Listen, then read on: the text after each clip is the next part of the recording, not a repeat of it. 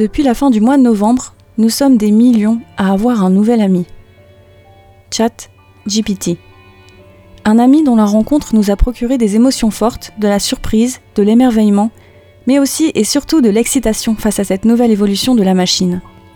Puis rapidement, nous avons un peu déchanté parce que nous nous sommes rendus compte que la nouveauté radicale qu'on avait cru apercevoir n'était pas au rendez-vous. GPT pourtant nous semble incarner le franchissement d'un cap.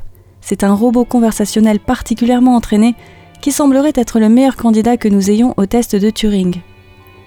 Le test de Turing, imaginé par le mathématicien et cryptologue Alan Turing en 1950, dans un écrit nommé Computing Machinery and Intelligence, a pour but de mesurer l'intelligence artificielle en confrontant verbalement à l'aveugle un humain avec deux interlocuteurs, un autre humain et une intelligence artificielle. Le but est pour la personne en question de déterminer lequel de ces interlocuteurs est un humain et lequel est une machine. S'il n'est pas capable de le faire, alors cela signifie que la machine a passé le test de Turing. Mais le test de Turing mesure-t-il véritablement l'intelligence de l'entité en question? Est-ce que le fait que la machine puisse tromper un homme fait de cette machine une machine intelligente pour autant? Il faudrait en préambule revenir sur la notion d'intelligence quand on parle d'intelligence artificielle et refaire tous ensemble une célèbre expérience de pensée qu'on appelle la chambre chinoise. Imaginez que vous soyez à l'intérieur d'une pièce fermée. Tout ce que vous avez à disposition sont des symboles chinois et un manuel d'instruction de type question-réponse présentant les règles syntaxiques de base. Supposons également que vous n'ayez aucune connaissance en chinois. À travers une encoche dans la porte, un vrai sinophone, donc quelqu'un qui parle vraiment chinois, écrit des questions sur un papier. Grâce au manuel de syntaxe, vous voyez qu'une certaine forme syntaxique dans la question est liée à une certaine forme syntaxique de la réponse, de sorte à ce que vous soyez capable de proposer une réponse à la question. Lorsque le sinophone recevra votre réponse, il ne remarquera pas que, en fait, vous ne parlez pas chinois, que vous ne faites que répondre selon des règles prédéterminées, car vos réponses seront bien des réponses à ces questions. Or, vous ne parlez pas chinois, et vous ne comprenez en fait rien de votre conversation avec l'individu à l'extérieur de la pièce. Vous êtes en fait dans la position d'une intelligence artificielle. Les symboles qui vous sont fournis sont comme les données fournies pour nourrir une intelligence artificielle et le manuel, c'est l'algorithme, les règles prédéterminées qui déterminent de faire telle ou telle chose avec les symboles, de les mettre dans un certain ordre, de mettre certains symboles ensemble. La machine n'est alors pas plus intelligente que vous ne parlez chinois. L'intelligence artificielle simule l'intelligence, ça oui, mais est-elle intelligente? Non, en tout cas, pas encore. Mais au-delà de ça, il lui manque précisément une qualité pour laquelle on se faisait pourtant de grands espoirs, la créativité. De par son fonctionnement, l'intelligence artificielle ne peut pas être créative au sens fort du terme. Elle ne fait que créer des remixes, une apparence de neuf. Si on lui demande plusieurs fois la même chose, elle nous apportera à chaque fois des réponses différentes. Mais cette apparence de nouveauté est trompeuse. L'intelligence artificielle réarrange et nous représente d'une façon renouvelée des choses que nous savons déjà puisqu'elle puise dans le réservoir de ce que nous savons. Et de ce que nous savons ne peut pas sortir ce que nous ne savons pas encore. C'est d'ailleurs un problème remarqué par les utilisateurs de ChatGPT, l'algorithme disposant de data issues notamment d'Internet mais s'arrêtant à 2021. ChatGPT n'a aucune idée de tout ce qui s'est passé après 2021, ce qui crée des manques, voire des erreurs. Et là, vous allez vouloir m'interrompre mais vous pouvez pas. Désolé. Et me dire, Steph, on ne s'attendait pas à ça de ta part. De l'intelligence artificielle ne peut rien sortir de nouveau, dis-tu, mais tu oublies les œuvres incroyables qu'on a tous vues circuler sur les réseaux, faites par des intelligences artificielles. Je me permettrai de rappeler que ces œuvres ne sont pas des œuvres de la machine elle-même. À l'origine de ces images, il y a le langage, le prompt, comme on l'appelle dans le jargon. Oui, je fais l'initié, oui. Et ce prompt, c'est bien un humain qui en est à l'origine. L'intelligence artificielle est un outil comme le pinceau en est un, comme l'appareil photo en est un autre. On ne s'est pas demandé d'un seul coup qui était l'auteur d'une photo, le photographe ou l'appareil photo. Ne nous laissons pas berner par le fait que l'intelligence artificielle parle notre langage contrairement à l'appareil photo qui lui a peu de chance de nous répondre si nous lui demandons si les machines remplaceront un jour les humains. Donc les œuvres dont nous parlons sont des œuvres humaines, ou tout au plus des œuvres hybrides humain-machine, mais hybrides également dans le sens où ce sont en fait toujours des œuvres collectives, puisqu'elles puissent dans des ressources communes. C'est peut-être ça qui nous donne l'impression de rencontrer quelqu'un lorsque nous rencontrons GPT. C'est peut-être parce que nous avons l'impression de tous nous rencontrer enfin. Des œuvres humaines donc, car à l'origine du code, il y a un humain évidemment, et à l'origine du prompt qui génère une image aussi. C'est de ça dont sort la nouveauté, de la collaboration de l'homme et de la machine. On n'a jamais vu un ordinateur s'allumer lui-même et écrire un poème, sauf s'il a été programmé pour le faire.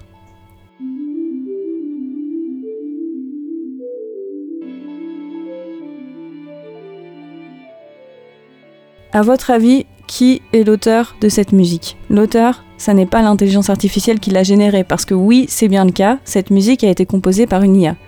L'auteur, ce n'est pas l'IA à proprement parler, c'est Kandinsky. Et vous allez me dire, Kandinsky, il n'a pas assez composé, en tout cas pour nourrir une intelligence artificielle de sa musique. Mais Kandinsky a peint, et il a écrit aussi sur le rapport entre la peinture et la musique. C'est donc bien d'une idée créative appartenant à Kandinsky en premier lieu que résulte cette œuvre, non de l'IA qui lui a donné vie, l'idée de la synesthésie dans les arts. Et c'est une autre idée créative qui a fait naître cette œuvre, une idée conjointe du Centre Pompidou et de Google Arts Culture, celle d'illustrer les propos de l'artiste avec un jeu, avec les œuvres de cet artiste lui-même. Je vous mets en lien dans la description pour ceux qui voudraient aller écouter de manière interactive son célèbre tableau jaune, rouge, bleu, à partir de cette euh, interface interactive qui s'appelle Play Kandinsky. Petite parenthèse, on pourrait se demander si le fait de ne rien créer de nouveau est vraiment un critère éliminatoire en art. Quid, par exemple, de l'artiste contemporain qui présenterait des objets existants comme des sculptures? Duchamp n'a pas créé l'urinoir, et son urinoir n'est pas unique, il y en a des millions comme ça. Warhol, qui dit qu'il veut devenir une machine à peindre, n'a pas non plus créé les images qu'il expose en série, qu'il répète au double sens du terme. En effet, le ready-made, par définition, est toujours déjà prêt, c'est-à-dire qu'il ne naît pas du geste créateur d'un artiste, il est en fait déjà là. C'est un éternel participe il n'y a plus de make, il n'y a que du made. Peut-être parce qu'on a déjà plus ou moins tout fait et que nous sommes condamnés à la répétition. Mais l'artiste qui pratique la répétition, la présentation d'un objet existant que constitue le ready-made, ce qu'il fait, et c'est là que se situe le geste de l'artiste qui du coup ne réussit pas totalement sa disparition, c'est qu'il met en scène la répétition. C'est là que se dissimule l'humain, l'artiste, dans la mise en scène de cette perte de lien avec le monde que nous connaissons à notre époque postmoderne, un monde banal, ordinaire, sans transcendance, artificiel finalement.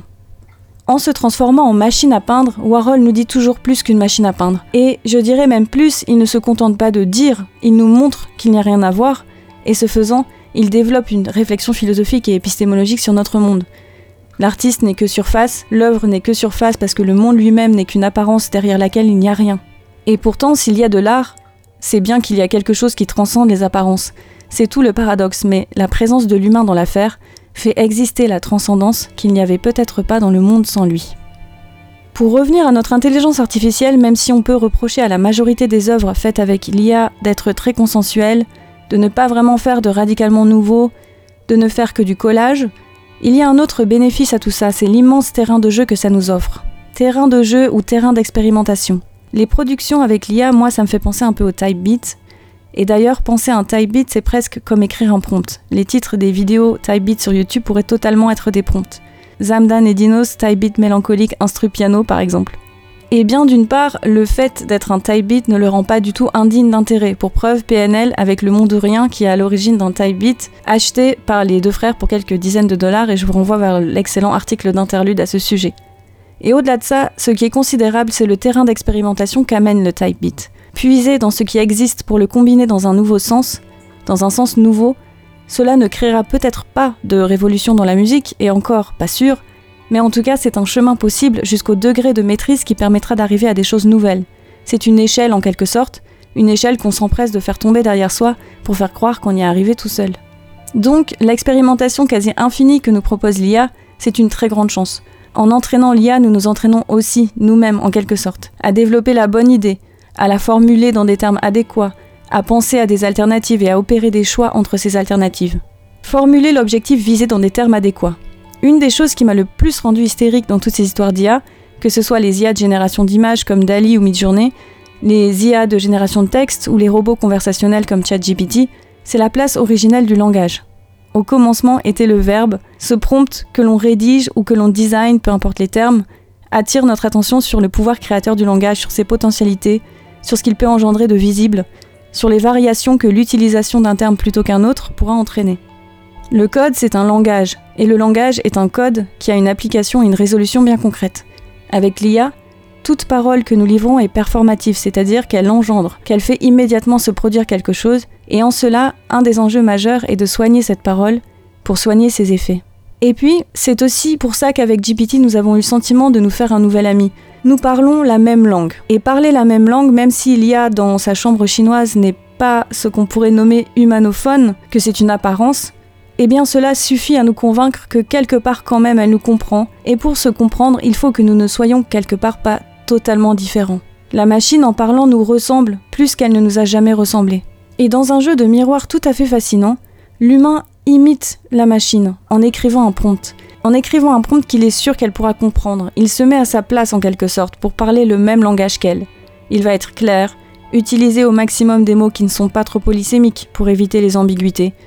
Il ne va pas utiliser l'ironie, et de son côté la machine va, elle, ressembler à l'humain, en imitant ses hésitations, en jouant les émotions. Nous sommes comme celui qui regarderait son reflet dans le miroir et avancerait la main vers son reflet jusqu'à le toucher. Les mouvements contraires de l'homme et du reflet les conduisent l'un vers l'autre, les poussent à se rencontrer. Parfois, je me demande si ne nous trompons pas sur la nature de l'intelligence artificielle en la considérant comme un progrès technologique parmi d'autres. Je ne nie pas que ça en soit un, mais imaginez qu'en fait ces technologies soient un mode de développement de notre pensée que ce soit notre pensée qui se développe en empruntant un chemin, le chemin de l'hybridation, en s'incarnant dans l'autre qui est la machine. Ça fait de l'IA peut-être la plus grande avancée notée en termes de transhumanisme. Nous assistons peut-être à une mutation non pas de la technique, mais de la pensée elle-même, une mutation de l'esprit humain, dont l'IA n'est que la manifestation. Opposer l'humain et sa pensée d'un côté, et la machine désincarnée de l'autre, n'a peut-être en réalité aucun sens. Peut-être que la machine est moins en train de devenir intelligente que notre intelligence est en train de se réapproprier elle-même, de se transformer en s'artificialisant, si je puis dire. Mais alors, wait, si notre pensée se développe d'une certaine manière à travers l'IA, alors que penser de la majorité des productions de textes, par exemple, obtenues par une intelligence artificielle, parce que c'est loin d'être toujours incroyable.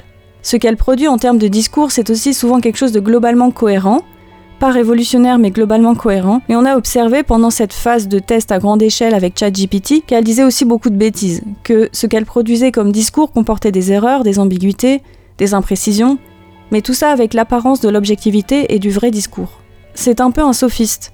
Elle manie bien l'art de faire croire qu'elle sait ce qu'elle dit en quelque sorte, et ça, ça sent mauvais en général. Surtout quand on parle d'un modèle qui s'auto-entraîne. Les erreurs produites sont des données comme les autres finalement qui vont être intégrées aux sources dans lesquelles on va ensuite puiser euh, si on n'est pas très vigilant à l'algorithme. Les conséquences peuvent être dramatiques, on a tous en tête les scandales autour de discours racistes et sexistes de certaines IA. Les débats autour de l'intelligence artificielle nous permettent, dans la mesure où nous sommes tous responsables de cet état de fait, de nous penser en collectif et de regarder nos responsabilités en face. Si l'IA est sexiste et raciste, c'est bien de notre faute. Et cela nous pousse à moins que je ne sois trop idéaliste, à nous efforcer de comprendre les erreurs commises et à les réparer. Il y a donc peut-être un bénéfice moral à tirer de l'IA, à moins qu'on soit cynique et que l'on se dise que notre seule motivation pour faire évoluer l'algorithme sera toujours le pouvoir et l'argent, ce qui est très certainement le cas, mais ce n'est pas ce sur quoi j'ai envie de me concentrer en cet instant. Il y a quand même dans ce miroir qu'est l'IA la possibilité de nous voir en face et de nous améliorer, constatant les effets dans notre reflet, à devenir peut-être un peu meilleur. 1996, un article publié dans la revue Social Text, revue d'études culturelles postmodernes publiée par l'université Duke, fait sensation. Il s'intitule, je cite, Transgresser les frontières vers une herméneutique performative de la gravitation quantique. L'article va créer une véritable onde de choc épistémologique parce qu'il s'avère que cet article est un canular.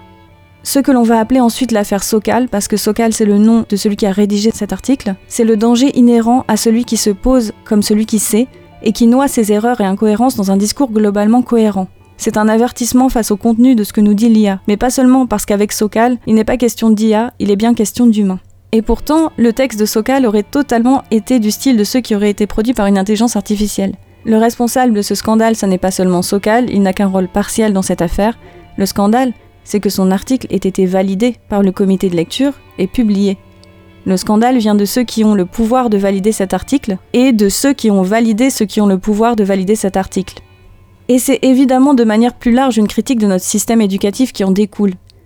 Est-ce que nous ne nous entraînons pas exactement comme des machines quand nous commentons un texte, faisons une composition, rédigeons une synthèse, etc. Est-ce que ce sont des consignes ou des prompts finalement? Est-ce que nous ne sommes pas en train de tous devenir des robots?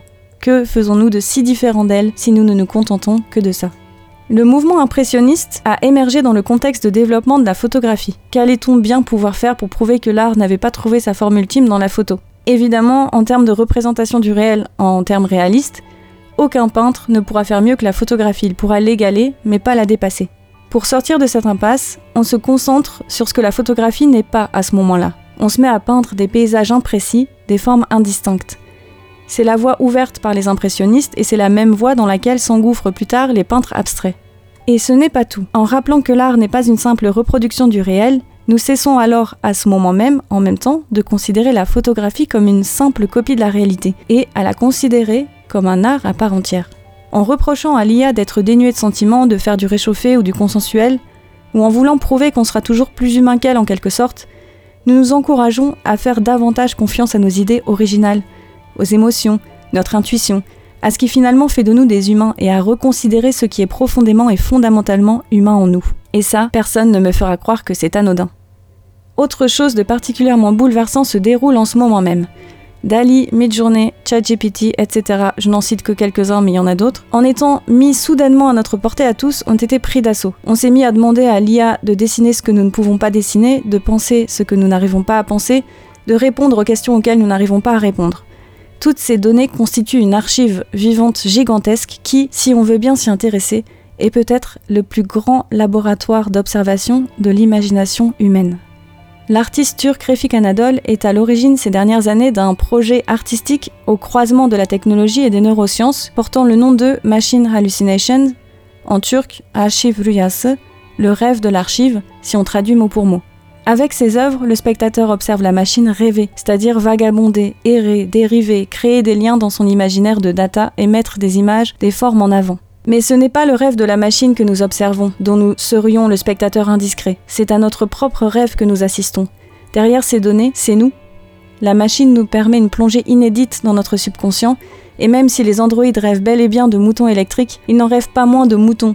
Et derrière les moutons, se cache notre histoire ancestrale, celle des bergers qui comptaient une dernière fois les bêtes de leur troupeau avant de pouvoir aller dormir sur leurs deux oreilles, ou, selon les théories, celle d'un roi insomniaque qui se faisait compter l'histoire d'un troupeau de moutons dont chacun des moutons devait traverser tour à tour une rivière. Chaque fois, l'histoire s'allongeait, le temps que l'ensemble du troupeau ait réussi la traverser. Tant que la machine comptera des moutons, électriques ou pas, elle trahira toujours son origine humaine, trop humaine, comme dirait l'autre. On ne sait pas grand-chose sur ce que seront les implications de l'IA. Nous n'avons que de très nombreuses théories, mais une implication directe que nous devons considérer est ce dialogue, ce questionnement face à ce que nous sommes, à ce qui fait notre humanité. Elle nous invite, pour lui prouver que nous serons toujours plus humains qu'elle, à prêter attention à la puissance de notre intuition, à nos émotions, à notre irrationalité parfois. Elle nous enjoint à prendre des risques pour défendre une idée originale. Les impressionnistes n'ont pas montré à la photo qu'ils étaient meilleurs qu'elle. Ce n'est pas comme ça que ça s'est passé. La pensée a montré qu'elle n'avait pas envie d'aller quelque part. Qu'elle, ce qu'elle voulait, c'était être en mouvement, se mouvoir. En pensant l'intelligence artificielle comme simple machine, et en ne la prenant pas au sérieux, nous nous priverions du défi que la pensée se lance à elle-même, le défi de se renouveler, en même temps que nous nous priverions de voir toutes les beautés qu'elle recèle. Il ne s'agit pas de prouver que l'on est plus ceci ou plus cela qu'une intelligence artificielle. Nous savons qu'entre elle et nous, il n'y a pas qu'une différence de degré d'intelligence, mais de nature d'intelligence, et que c'est une barrière qui n'est pas prête d'être franchie. Il s'agit plutôt de se recentrer sur ce que nous faisons différemment, et ainsi nous rappeler que pour contribuer au développement de l'art et de la pensée, il ne faut jamais cesser de vouloir s'aventurer autre part.